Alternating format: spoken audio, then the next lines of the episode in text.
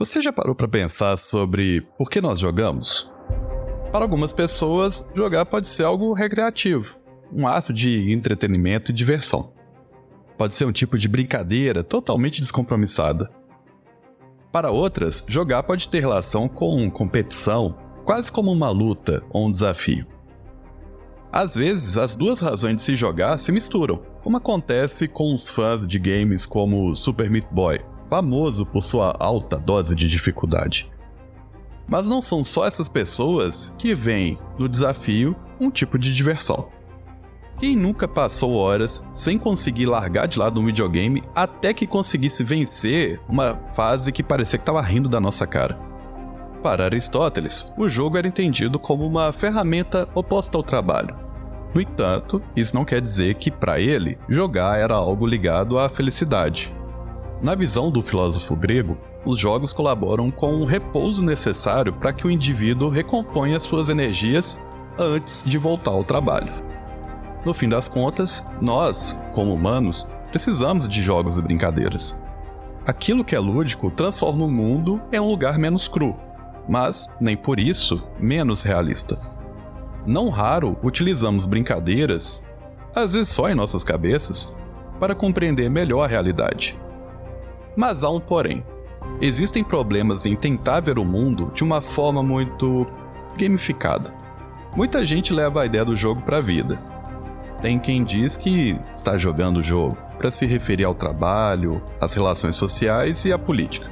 Eu, particularmente, vejo como complicado esse ponto de vista, porque ele indica que necessariamente haverá vencedores e perdedores. Só que em boa parte das vezes os perdedores não sabem que estão competindo ou sequer que estão em um jogo com oportunidades diferentes daquelas de quem vence.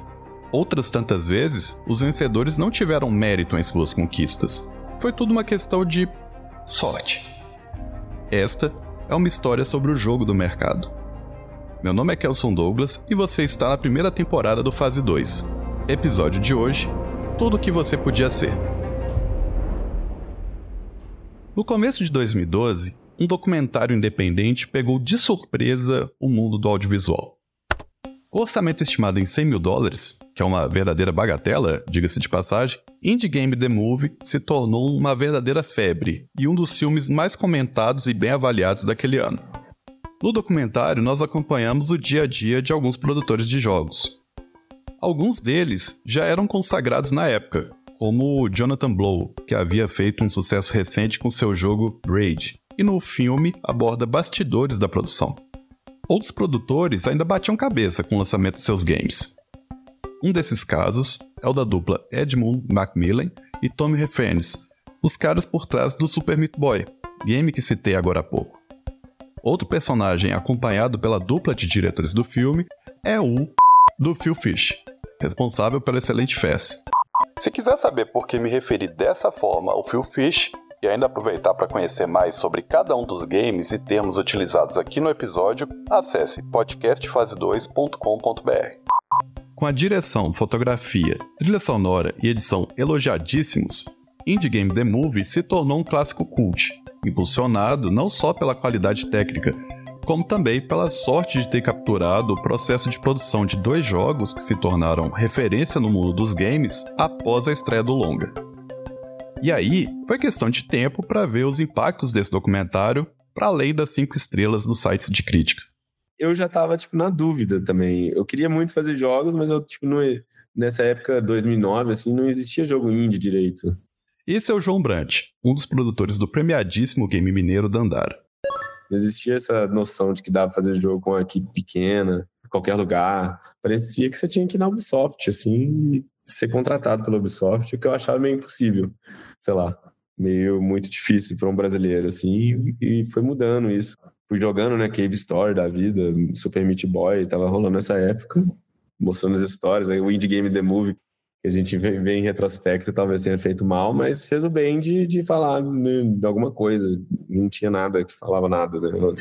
Como é que eram essas, essas coisas, como é que era o desenvolvimento muito de, de equipes pequenas, assim. A gente foi vendo que é possível. O Thiago Zaidan, da Gamecraft Studios, também foi influenciado pelo filme. é, foi justamente essa época aí, 2012, né, que teve o, o filme do Indie Game The Movie, que mostrou que os dois caras fizeram um jogo em casa, lançaram e milhões de pessoas jogaram, sabe? Então eu comecei a falar, peraí, esse mercado de, de jogos é uma coisa possível, sabe? E aí eu fui procurar, fui, conversei na PUC, na FUMEC, e eu acabei decidindo fazer ciência da computação na vez de fazer jogos, porque eu falei assim, eu gosto mais da área de computação, eu prefiro focar, ficar bom na programação mesmo, e fazer um curso mais amplo para depois me der ir para fora trabalhar com jogos. Mas durante a faculdade eu fui vendo, né, é isso surgindo essa, essa coisa do Indie Game The Movie, ficar mais forte, ver outras empresas do Brasil fazendo jogo, é, eu vi que era realidade. Então, durante a faculdade, ciência da computação, eu comecei a 3D Games junto com meu irmão, que a gente começou a fazer o Eliose Sante, e aí, a partir daí, tô nessa jornada de desenvolvimento de jogos. Para alegria do Jung, em um momento de total sincronicidade, o Indie Game The Movie apareceu e impulsionou a entrada de mais pessoas no mercado dos jogos independentes, justamente quando esse mesmo mercado começava a se aquecer em todo o mundo, inclusive em Minas Gerais. Tinha um edital, eu esqueci o nome dele, eu não, eu não fazia parte da equipe de sócios ainda. Esse é o Alessandro, um dos sócios da Iluzes, grande empresa de games que surgiu em Belo Horizonte na virada dos anos 2010. O Wallace e o Leonardo, eu não sei se tinha mais uma pessoa junto com eles. Eles tinham ganhado um edital público. A primeira, eu acho que é o primeiro projeto que a empresa fez mesmo. O nome dele era Peixes. E aí eles ganharam o edital e aí ganhou dinheiro, então contrata pessoas e faz o projeto, né? Essa é a ideia. Era um projeto voltado para a área de entretenimento. E aí, tipo assim, como eles ganharam esse edital, aí eles contrataram vários artistas, contrataram os programadores, começaram a desenvolver. Nisso, estava acabando o período do meu mestrado. Aí eu fiquei sabendo que eles existiam, e aí eu fui entrar em contato com, com um cara lá, que ele era da minha sala lá do, no, no mestrado, né? E aí eu comecei a fazer, eu comecei a trabalhar como voluntário para a empresa nessa época, fazendo os efeitos visuais do, do jogo, né? Futuramente, depois que a empresa se consolidou, esse jogo virou o Jet Tail Fin Racers. Ele foi publicado, se eu não me engano, foi no Wii U, foi publicado também para outra plataforma, para Android e iOS, e para o Tegra, na época que ele estava sendo, sendo lançado ainda. O Tegra é um poderoso chip da NVIDIA, uma das grandes referências no mercado de placas de aceleração gráfica. A gente fazia todo tipo de projeto. Tipo assim, logo depois que, que eu saí do mestrado, consolidou a empresa, ela recebeu um investimento da, da primeira vez lá e tal.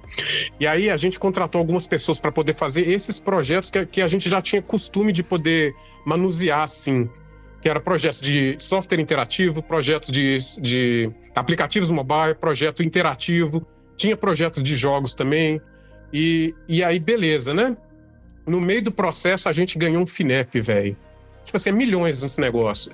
A FINEP é a financiadora de estudos e projetos, uma empresa pública, nacional, de fomento à ciência, tecnologia e inovação, que incentiva, através de editais, empresas, universidades, institutos tecnológicos e outras instituições públicas ou privadas aqui do país. E, tipo assim, a gente não podia colocar é, o, o, o recurso do, do, do, dinheiro desse, desse projeto para poder colocar na Prolabore dos sócios, mas a gente podia pegar ele para contratar pessoas e investir na estrutura. Imagina que a gente é uma, uma empresa, não vou falar de fundo de quintal, né? Mas a gente era uma empresa de uma sala, uma sala pequena lá, tipo cinco, seis pessoas, e da noite para o dia a gente virou uma empresa de milhões e aí, com esse dinheiro, a gente contratou. Eu não, eu não lembro exatamente quantas pessoas foram nessa época, mas eu sei que, tipo assim, alguns meses depois a gente estava com mais de 20 funcionários na empresa e já estava numa estrutura gigante, entendeu? Para poder fazer esse projeto de subvenção. E aí a empresa virou outra coisa. Disso aí a empresa virou outra coisa, velho. Outra empresa mineira de games que surgiu nesse período foi a Mopix, do Raoni, que já apareceu por aqui em episódios anteriores. Quando as primeiras empresas de jogos surgiram aqui em BH, pude passar pela Gas Games, cara, que era uma empresa que fazia Adver Games aqui na cidade, fundada pelo meu amigo Ronaldo Gazel, inclusive. E na Gas, durante meu tempo na Gas Games, eu comecei a me questionar se eu não deveria realmente eu mesmo abrir minha própria empresa para fazer as coisas do meu jeito. Foi nessa época que eu tive ideia da Mopix, então eu deixei a Gas Games e abri meu próprio estúdio. Para bancar meu próprio estúdio, cara, eu dava aula à noite nas universidades. Só foi possível para mim fazer jogos porque eu tinha uma outra fonte de renda. Então, na época eu trabalhava na FUMEC e de dia eu vivia meu sonho de trabalhar com jogos.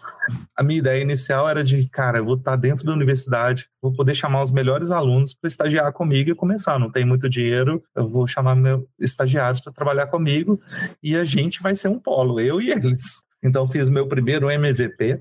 MVP é uma sigla em inglês usada no mundo da tecnologia para definir um produto mínimo viável, uma versão enxuta inicial de um determinado produto ou serviço fiz um joguinho chamado Pirate Clickers e queria ver se ele ia dar dinheiro. E publiquei. Minha meta era publicar no, no Android e no iPhone, cara. E consegui, depois de uns cinco meses, publicamos o joguinho, o joguinho meio que se pagou, pagou a hora do meu estagiário, então beleza, velho, primeiro portfólio aí. E aí a gente partiu para o segundo jogo, cara. Ele se chama Magic Master. Ele foi lançado depois de três anos e meio de trabalho, muito trabalho duro. E esse joguinho ela acabou alavancando a Mopix por causa desse joguinho, a gente passou é, nos dois maiores programas de aceleração de jogos do mundo. Programas de aceleração funcionam dando incentivo financeiro ou econômico para que novas empresas comecem suas operações. O primeiro que a gente passou foi no Vale do Silício e a gente, é, dois dos sócios, né, que eu, eu acabei ganhando sócios no meio do caminho, o Marcelo e eu fomos, viajamos para o Vale do Silício, fomos lá conhecer pessoal da indústria, cara. Então foi um, assim, uma experiência transformadora demais da conta. E enquanto eu estava lá nessa viagem de, e o Marcelo, né, nessa época eu recebi um e-mail que eu tinha passado no, no maior programa de aceleração do mundo que acontecia na Malásia, que era o Game Founders. Nessa época eu peguei o avião, fui para Malásia. Foi um momento muito difícil na minha vida pessoal, porque eu tinha acabado de ter, ter minha criancinha, o neném estava aprendendo a andar.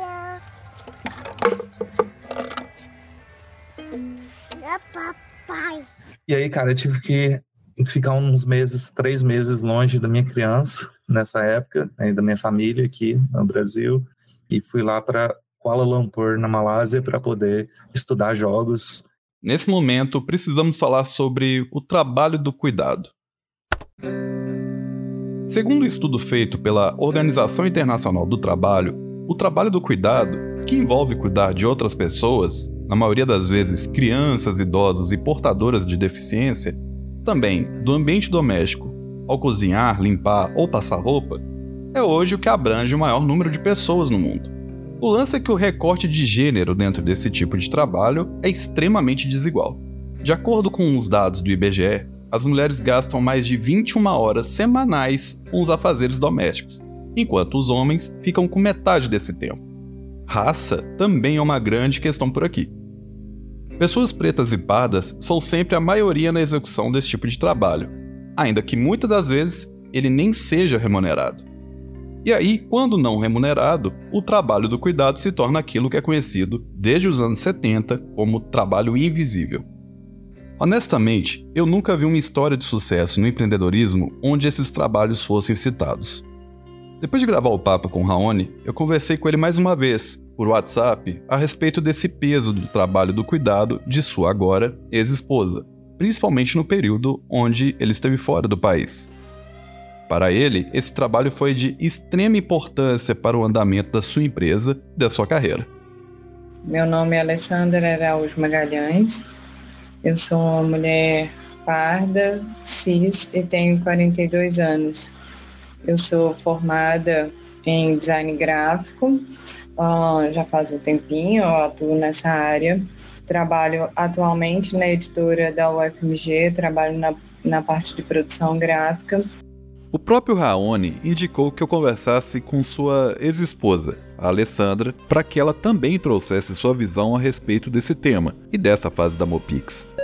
Nessa época, a primeira conversa que eu tive com o Raoni foi pedindo para ele não fazer isso, sabe? Porque, é, exatamente, a gente estava com a criança pequena, é, a Iana estava ali com estava é, com oito meses e não tinha nenhuma garantia de nada, sabe?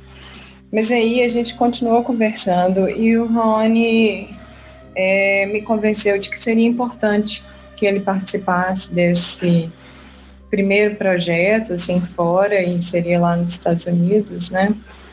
E aí eu achei que seria importante mesmo que ele participasse. Poderia abrir muitas portas, afinal de contas ele e o Ale estavam trabalhando sozinhos é, dentro de casa, sabe? E ainda é, era, era uma situação bem meio que improvisado, assim, né?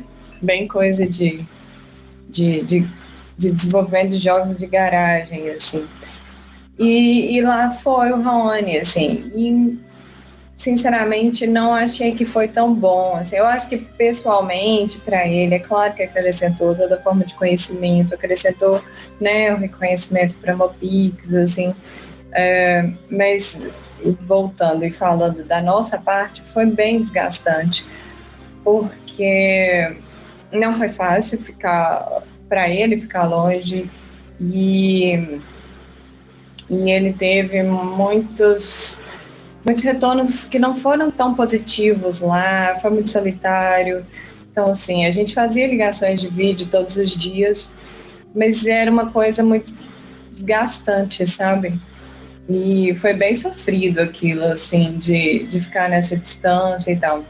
Sobre o cuidado com a Ana na época, eu tive apoio da minha família. Então, fui para casa deles, fui para casa dos meus pais e fiquei lá esse período que o Raoni viajou, sabe?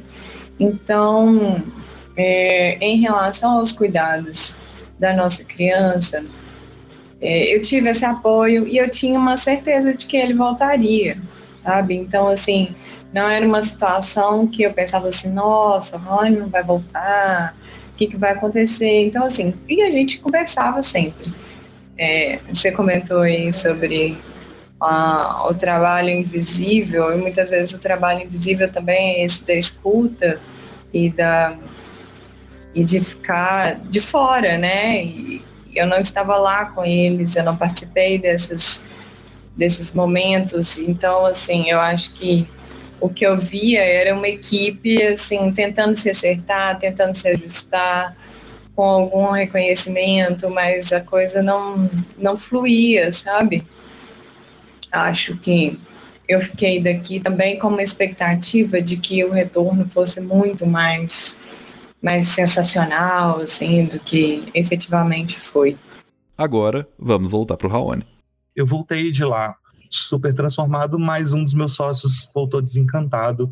Ele viu estúdios gigantescos e percebeu quão distante a gente ainda estava do daquele futuro. Ele queria seguir outro caminho, acabou nos deixando. Véio, nessa época foi muito dura, um momento muito muito foda mesmo. Eu perdi meu único programador do jogo que estava para ser lançado e o, o Ale é, cara, cara genial, um, um, meu, meu melhor aluno da Universidade da FUMEC, cara. Então, assim, e um parceiraço, meu amigo até hoje, né? E o Ale acabou deixando a Mopix nessa época. O Marcelo, que era sócio, saiu também. E eu falei assim: nossa, ferrou, cara. Agora eu vou fazer jogo sozinho, como é que vai ser isso? Era só os sócios nessa época, a empresa era minúscula.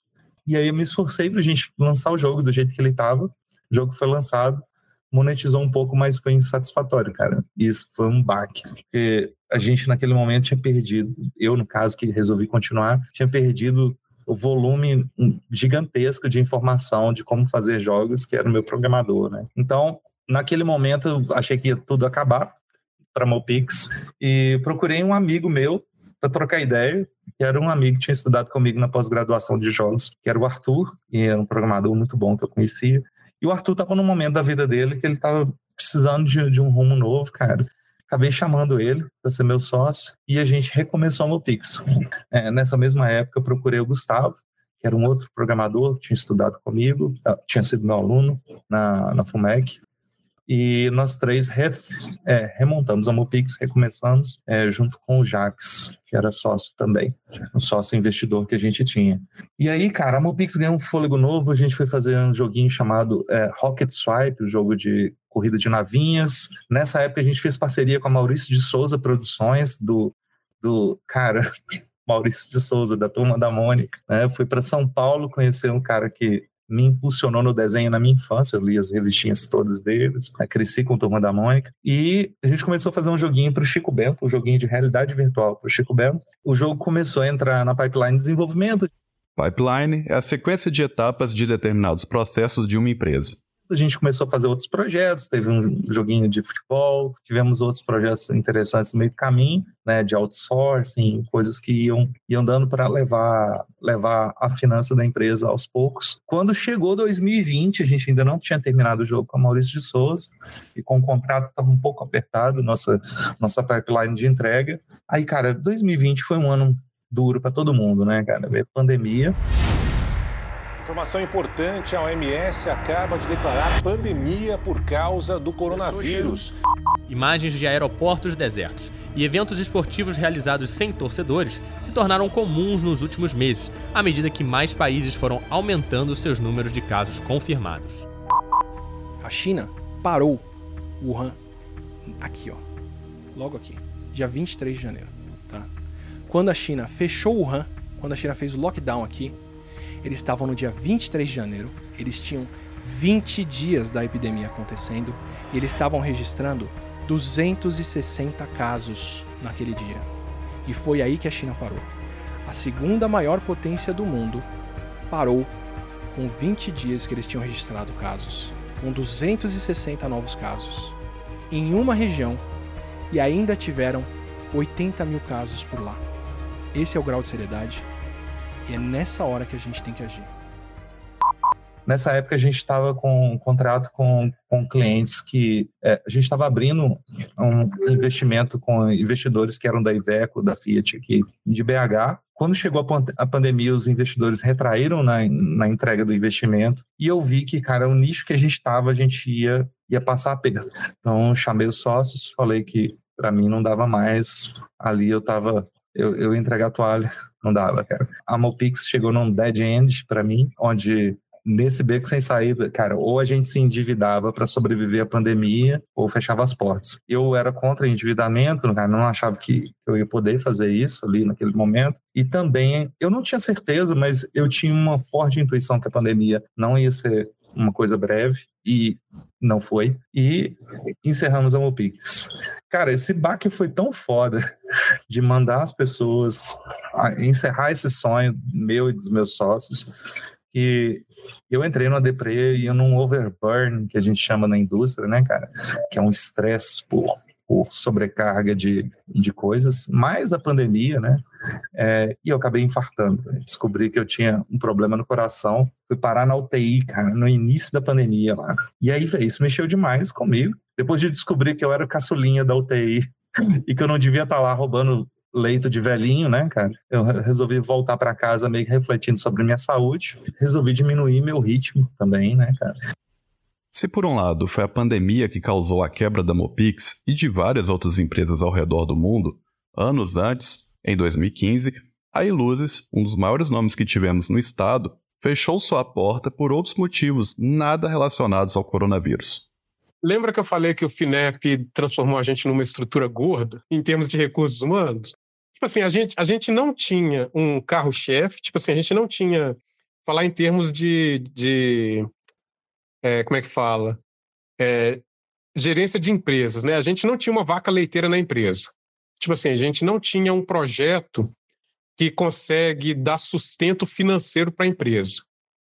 Que, que a gente estava correndo atrás disso. A gente tinha um edital e tinha muito dinheiro para a gente poder pagar o, o salário dos funcionários, mas a gente tinha o desafio de tentar desenvolver um produto que conseguisse se transformar nessa vaca leiteira, para poder dar sustento para a empresa. E nesses anos todos que a, que a empresa existiu, ela existiu acho que por uns cinco anos, cinco anos, a gente estava tentando achar esse, esse projeto, né? Eu acho que no mundo dos jogos eles falam muito em hit. Ah, você conseguiu achar um jogo que teve uma aceitação do público. Eu acho que esse que é o ponto importante. A gente não conseguiu achar um jogo que caiu nas graças do público. Se a gente conseguisse esse jogo, eu acho que talvez a história fosse outra. Mas aí o que, que aconteceu?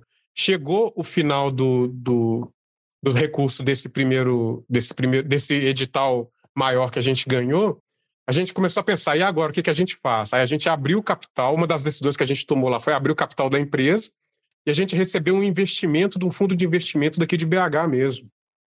E aí a empresa conseguiu rodar por mais alguns anos com esse recurso, né?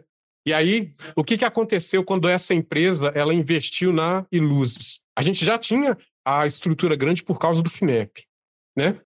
E aí, com com o dinheiro desse investimento, a gente, a gente fez o seguinte, né? uma das decisões que eu lembro que a gente tomou foi fazer o seguinte, ó, vamos, fazer, vamos parar de fazer todas essas coisas aleatórias que a gente fazia, desenvolvimento de software, desenvolvimento de software interativo, desenvolvimento de software de museu e outras coisas relacionadas a desenvolvimento interativo no geral, e vamos focar somente em jogos, né?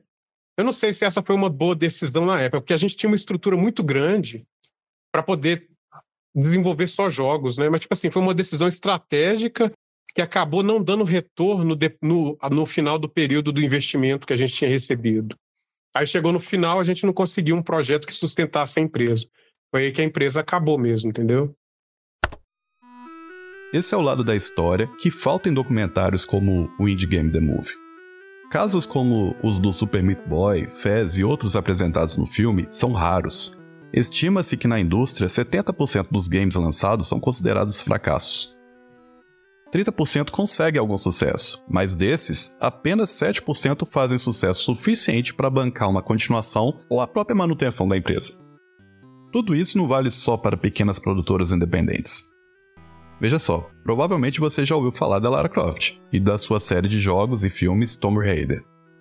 Até 2003, Todos os títulos dessa série foram produzidos pela inglesa Core Design, fechada em 2010. A Telltale Games, responsável por vários hits, decretou falência em 2018. A própria Atari, grande nome da indústria dos games, também faliu nos anos 2000. Negócios de todos os segmentos e tamanho fecham, e isso é um fato.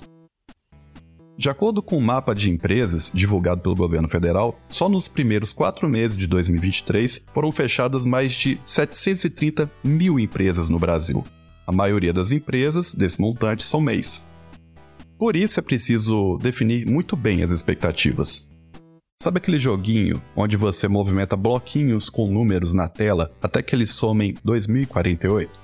Então, esse jogo, clone de outro chamado 1024, foi feito por um desenvolvedor italiano em uma semana.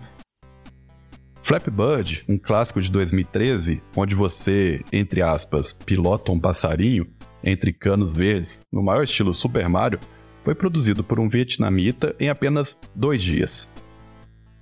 Do outro lado do ringue, temos a série God of War, onde cada game leva cerca de 5 anos para ficar pronto, mesmo tendo centenas de pessoas na equipe.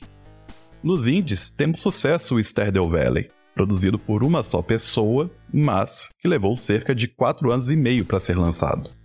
O ponto é o seguinte: poucas pessoas conseguem ficar 4 ou 5 anos sem receber enquanto trabalham em um game, ainda mais sem garantias de sucesso. Além disso, dos dois casos que citei e que foram produzidos em pouco tempo, apenas Flapbird rendeu uma boa grana para o produtor, algo raríssimo.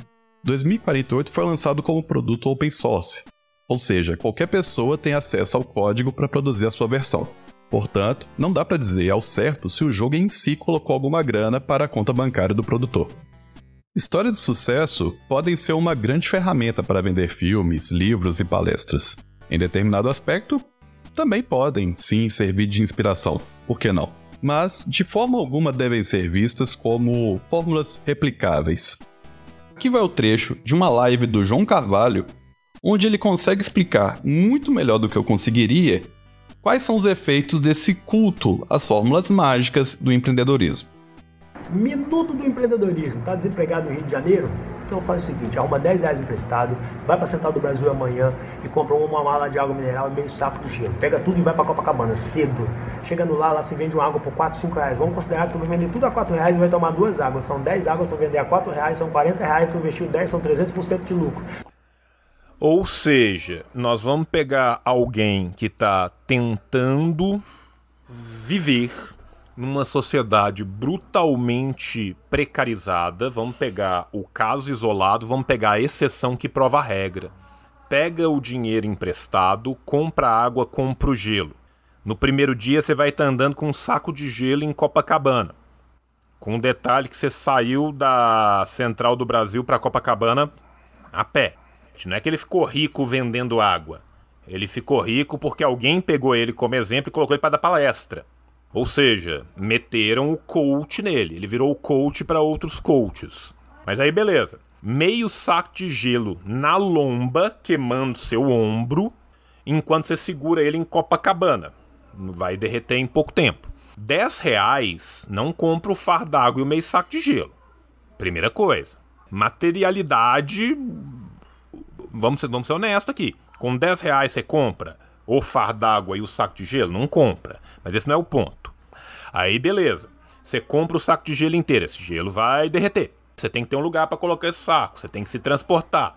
Você come, tá, gente? Durante o dia você vai beber duas águas. Você vai caminhar quilômetros e quilômetros, né? Começando da central para Copacabana, de Copacabana de volta para central, da central de volta para sua casa, sem comer. Sem comer. Chupa o gelo. Chupa o gelo. Né? Daqui a pouco você monta um esquema de pirâmide. Daqui a pouco o que você vai fazer? Você vai poder ter o prazer de, de colocar várias pessoas precarizadas fazendo isso para você. Tá? Gente se alimenta, tá? Quando você caminha no sol sem parar, sem se alimentar, você desmaia. Você tem insolação. Você desmaia e se caga inteiro. Deixa eu te contar um segredo. Quando a pessoa tem insolação e desmaia, ela perde o controle de todos os esfíncteres. Se você tentar fazer isso, você vai acabar no chão, vomitado e cagado, sem água, sem dinheiro e passando mal. Tá? O máximo que você vai conseguir é economizar no, no seu ônibus, porque vai vir o SAMU te levar para um hospital. O fato das principais ferramentas de produção de games serem disponibilizadas gratuitamente na internet, oficialmente ou extraoficialmente pela pirataria, ajuda a fomentar esse discurso meritocrático extremamente problemático para todos. Sim, você pode aprender a usar a Unreal, a Godot ou a, Deus me livre, Unity gratuitamente em vídeos e blogs pela web afora. Mas é a mão na massa. Em uma pesquisa publicada em 2023 pelo NICBR, foi apontado que mais de 90 milhões de brasileiros acessam a internet apenas pelos celulares. No caso das pessoas das classes D e E, 84% do acesso acontece por esse meio, mas não é por opção. Não é todo mundo que tem um computador em casa, muito menos um computador bom o suficiente para rodar essas plataformas de produção de jogos. Mas em um país forjado na meritocracia, onde os livros mais vendidos são justamente os de finanças e autoajuda, os discursos dos coaches falam mais alto do que a realidade. Acontece que nem tudo é um problema apenas para as classes mais baixas. Saca só. Quando você faz parte do seleto grupo capaz de produzir obras digitais, mas, mesmo assim, se vê falhando nessa produção, o impacto disso pode ser bem negativo. Pois é, cara, quando quando a empresa começou a ter muitos momentos de altos e baixos, e é normal, né? A Mopix eh, chegou a seis anos de história, né, cara? Uma empresa que sobreviveu durante um bom tempo. A gente tinha algumas fases onde dinheiro entrava e, e fases onde não entrava quase nada. Os sócios da empresa, para a empresa existir, os sócios tinham que ter obrigatoriamente uma fonte de renda, esse era um trato nosso, e alguns dos sócios foram perdendo a fonte de renda no meio tempo. Essa pressão, eu era o, o diretor da empresa, e essa pressão eu acabei sentindo ela no meu ombro, cara, quando meus sócios, meus, em alguns momentos, funcionários também, é quando eles estavam dependendo de mim, cara. Então, assim, você ter administrar uma empresa, né, é muito mais do que ir lá fazer negócios, cara. É você assumir a responsabilidade de que várias pessoas estão é, debaixo do seu guarda-chuva encarando a tempestade com você ali, cara. Então, para mim, enquanto líder, cara, foi muito difícil passar por esses momentos assim, onde a gente estava na pindaíba sem saber se ia entrar dinheiro mais um mês, sabe? Eu acabei sentindo esse peso e comecei a me sentir incompetente em avançar nos negócios da empresa. É, comecei a me sentir, é, como falo, fraco para estar tá ali onde eu estava naquela posição. Comecei até a achar que outros sócios poderiam estar tá fazendo aquele papel melhor do que eu. E, e aí, cara, tipo, eu tive uma sobrecarga tão violenta que isso acabou me afetando mesmo, com depressão e tudo mais, né? E a gente chama essa sensação de síndrome do impostor, onde você não acredita mais em você mesmo, né? Eu sou o Raoni, cara, um cara que, tipo, faz um monte de coisa. Eu sou artista, animador, músico, programo um pouco, desenvolvo negócio e tal. Mas naquele momento ali, cara, eu me sentia incompetente para qualquer coisa. Eu sentia que eu não era capaz de fazer nada. Né? é um negócio bem destrutivo passar por isso, cara. Eu não, é, muitos dos meus colegas aqui do ecossistema, assim, passaram momentos similares, né? E eu acho que isso é normal com empresas que estão em fase inicial, sabe? Eu consegui sobreviver a minha, tô aqui, né? não, não, não, chegou, não chegou a ficar ultra sério a coisa, mas me afetou profundamente nessa época. tive que ter estrutura para superar isso. Né? E até tive que me, me recuar um pouco é, desse rush de encarar a diretoria de uma empresa para poder é, cuidar um pouco mais da família, véio, cuidar da minha própria saúde, para poder me reencontrar com o prazer também de fazer jogos, né, de ser desenvolvedor ali, né, no front da ação ali. É, bom, eu tava, já tinha gravado aqui, mas parece que, que não deu certo que eu gravação que eu tava usando no meu computador. Então, vou vou rever aqui e falar pelo pelo celular mesmo. Mas o Raoni, esse tempo todo da meu Pix, o que eu sempre vi dele foi muita vontade de fazer e de correr atrás. Ele, nossa, ele viajou para São Paulo, ele fez essas viagens, né? Ele o tempo todo estava correndo atrás aqui dentro de Belo Horizonte para para montar a associação aqui, para unir as pessoas, para criar um, um um conjunto, né, de criação aqui dentro de Belo Horizonte. Foi nessa época também que foram surgindo outros estúdios, estúdios inclusive que teve gente que trabalhou com ele, que foi aluno dele. Ele conseguiu assim fazer um desenvolvimento de jogos dentro de um cenário muito difícil, assim, muito inóspito, né? Tem muita gente é, competente aqui em Belo Horizonte, tem muita gente batalha, batalhadora demais, assim, correndo atrás mesmo de, de fazer um, um negócio bacana, assim. No clássico e obrigatório realismo capitalista, Mark Fisher, em um determinado momento, escreve sobre como hoje as pessoas conseguem ver claramente os efeitos do capitalismo tardio, onde suas contradições ficam cada vez mais escancaradas. No entanto, essas mesmas pessoas se sentem capazes de fazer alguma coisa que mude essa condição. Isso tem um impacto gigante para a saúde mental de todos nós. Não é fácil para ninguém tentar sobreviver nesse tipo de sistema enquanto assistimos a uma crise climática criada por empresas. A cidade de BH registrou a maior temperatura da história nessa segunda-feira. Esse recorde foi quebrado por volta ali das duas da tarde, quando os termômetros chegaram aos exatos 38,6 graus Celsius, na região da Pampulha. E segundo a Defesa Civil, essa é a temperatura mais quente já registrada desde o início das medições. Sabe quando começou? 1910. De toda forma, não é o trabalhador que é o impostor desse jogo. França entrou em mais uma onda de protestos contra as reformas previdenciárias. O presidente Emmanuel Macron já gerou um burburinho enorme. Os manifestantes criaram até um hino. Durante a marcha na frente do prédio da Bolsa de Valores Europeia Euronext, sinalizadores foram disparados. As pessoas criaram um hino contra a aposentadoria. Eles dizem: mesmo que Macron não queira, nós estamos aqui.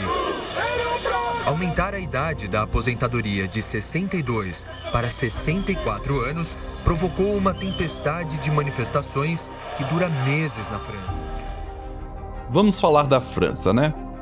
Deixando um pouco de lado os problemas de xenofobia e roubos de minas de países mais pobres, o fato é que poucos sabem manifestar tão bem suas insatisfações quanto os franceses.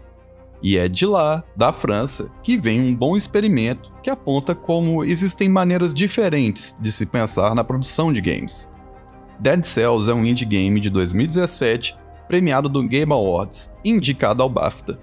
Um jogo que já vendeu mais de 10 milhões de cópias e é produzido não por uma empresa qualquer, mas por uma cooperativa anarquista de trabalhadores. Esse experimento se chama Motion Dream e faz questão de estampar na capa do site que não tem chefes e que todos são iguais. É o melhor caminho para solucionar os nossos problemas? Talvez ainda não dê para dizer isso, mas que é saudável para todos, inclusive para a própria indústria, ver gente pensando em formas diferentes de se trabalhar com games, isso é. Do lado de cá, Raoni e o Zaidan trazem mais ideias para quem deseja entrar ou continuar no jogo do mercado de games. Todo mundo, cara, lembra das empresas que deram certo, mas poucos é, se lembram de quantas tropeçaram e no caminho né, da jornada. O mercado de jogos, cara, ele não é só flores, né? A gente acaba lutando contra os gigantes internacionais que estão há 30 anos, pelo menos, de indústria fazendo isso, cara. A maioria deles já está de cabelinho branco, tudo careca, né? São vovôs que fundaram Atari, Electronic Arts, Blizzard e tal. E a gente agora, juvenil, os novinhos, né?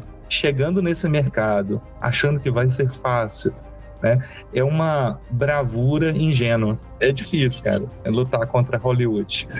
Mas não é impossível, cara. Porque tem espaços no mercado, tem espaços nesse mercado que Hollywood não, não vê, não enxerga. Porque eles estão tão grandes, preocupados com fatias tão grandes do bolo, que eles não percebem alguns nichos emergentes que os índios podem atacar. E é, é isso que faz o mercado de indie dar certo quando dá certo. Algumas empresas percebem e encontram seus nichos, cara. Mas o grande problema é porque fazer um jogo que as pessoas queiram jogar, pô, a, a, gente ainda não, não, conseguiu fazer um jogo até hoje que é um sucesso comercial, sabe? Então, tipo assim, então aí, é, pô, tem 10 anos quase de empresa.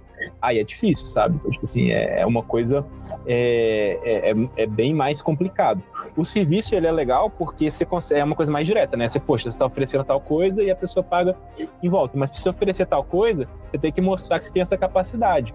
Então, por exemplo, às vezes juntam ali três, quatro pessoas para fazer uma, uma empresa, é, ela vai ter que lançar algum jogo dela, delas ali para mostrar, olha, a gente sabe fazer jogo que é o portfólio para alguém contratar. Mas tem muitos casos também de pessoas às vezes trabalham numa outra empresa, pô, vou trabalhar, vou fazer um estágio aqui, e aí elas ganham experiência assim, aí juntam para prestar serviço. Aí é uma coisa que é válida também. Então você pode ganhar experiência a custa do dinheiro dos outros, né? Então, enfim, é, é uma coisa que é, que é realidade também, né? Você, pô, vou fazer um estágio aqui, eu vou trabalhar como júnior, e aí eu vou ganhar conhecimento, depois eu vou juntar com outras duas, três pessoas que vieram comigo, começa a prestar serviço também. É uma, é uma possibilidade também. Enfim, tem vários, várias formas diferentes, né? Mas o mais importante é que é a barreira de. igual um filme, né? Poxa, pra você lançar um filme no cinema, você precisa de milhões.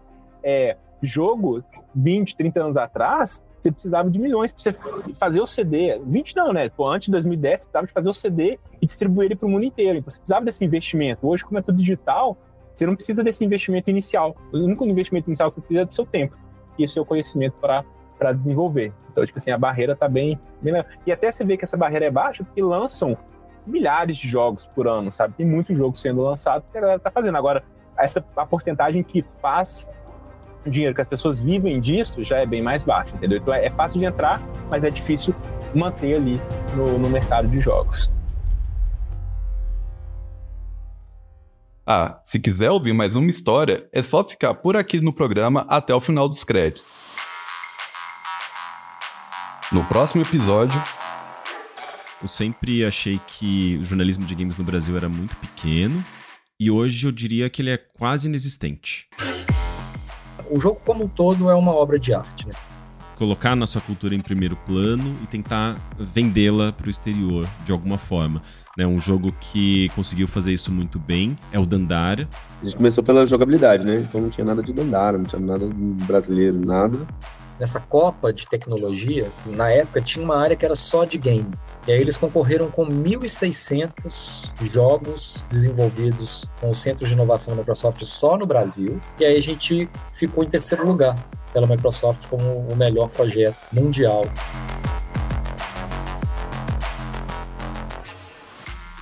O Fase 2 é um podcast independente que conta com o apoio da Rádio Inconfidência e da empresa mineira de comunicação, AMC.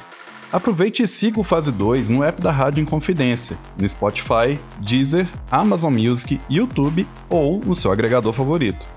Ah, e deixe 5 estrelas para esse episódio. Faça o produtor de conteúdo independente mais feliz. Grande abraço.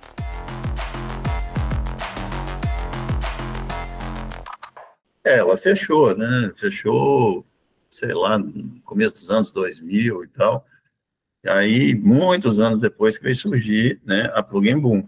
Esse é o Chico Marinho, antigo dono da Annex Hill, onde o Ronaldo Gazel trabalhou e comentou sobre essa experiência lá no primeiro episódio. E a Annex Hill mais tarde se transformou na Plugin Bull, uma das maiores empresas de games que existiu em Minas. Aí, já com, vamos dizer assim, o meu filho no meu lugar, né? Os outros sócios permaneceram e tal, mas é, a gente resolveu sair do mundo corporativo, né, de é, publicidade, porque aquilo estava tolhendo um pouco a, a, nossa criatividade. E a gente foi com, com muito ímpeto, né? Assim, a gente estava pensando coisas lá 15 anos para frente, né? Quem falou isso para a gente foi um consultor da, da Fiat. Ele foi encomendar um, um, Era um quiosque, uma coisa assim, né? Um, simulador, não lembro o que era. O cara ficou olhando para a gente, assim, a gente conversando, dando ideia, que negócio, ele parou e falou, olhou para a gente e falou assim, vocês vão quebrar.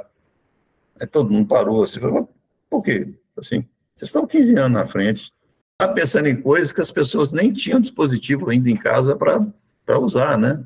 Então, é, tecnologias novas, muito restritas e tal, então é, foi uma, uma falha, assim, a gente foi com muita vontade nessa parte criativa, né? E aí, sim, né, a gente esqueceu um pouco essa parte da sobrevivência, do dia a dia. Então, mas como é, a gente criou outras coisas, acabou criando outras coisas, não como um produto acabado, né, mas como uma cultura. A gente começou a pensar essa questão do software, né, desenvolvimento. A gente teve uma oportunidade gigante, né, assim, em termos corporativos, que é, seria o Google hoje, por exemplo, né, entre aspas aí. É, a gente tinha, era, a Guiatel era, era da, das listas telefônicas, né? Tinha um banco de dados deles que eles tinham tudo, né? De nome, telefone, mais um monte de coisa. E tinha a CEMIG e a Telemig, tinha um mapeamento de Belo Horizonte inteirinho. Aí nós falamos assim, pô, vamos cruzar essas duas coisas porque a gente cria um software que vai, vai, vai fazer o seguinte, a, a, a CEMIG né, tem as caixinhas de localização, você pode criar um dispositivo que sabe onde você está, e aí você vai perguntar né, para a Guiatel onde que está, né, por exemplo, a farmácia mais próxima, a pizzaria mais próxima. Né? Era um Google Maps misturado com o Google Search, né? Nós mostramos para os caras, a ideia genial. Os caras falam assim: hum, esse negócio não vai dar certo, não. Eu falei: putz, grilo.